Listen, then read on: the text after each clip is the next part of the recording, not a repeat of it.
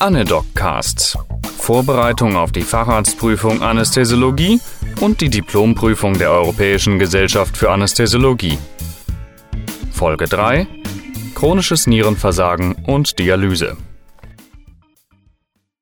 Sie bekommen einen Patienten in der Prämedikationsambulanz für eine elektive Niedrigrisiko-OP zur Aufklärung. Es stellt sich heraus, dass der Patient unter einem chronischen Nierenversagen leidet. Erläutern Sie Ihr Vorgehen. Zunächst erhebe ich eine Anamnese nach Standard. Dazu gehören neben den Vorerkrankungen auch Vor-OPs und Narkosen sowie die Medikamente dazu.